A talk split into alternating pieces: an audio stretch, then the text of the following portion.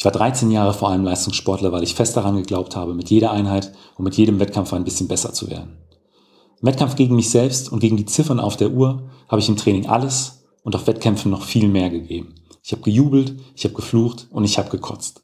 Ich habe zwar 13 Jahre lang nicht von diesem Sport, aber für diesen Sport gelebt. Nur irgendwann war es mit den Wettkämpfen vorbei.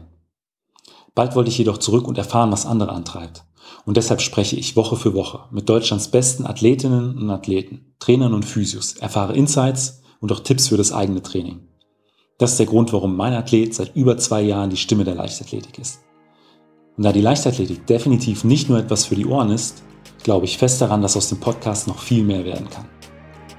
Wenn dich also das Gleiche antreibt und du die gleiche Vision hast wie ich, kannst du meinen Athlet ab sofort mit einem monatlichen oder jährlichen Beitrag auf Steady unterstützen. Also, was treibt dich an?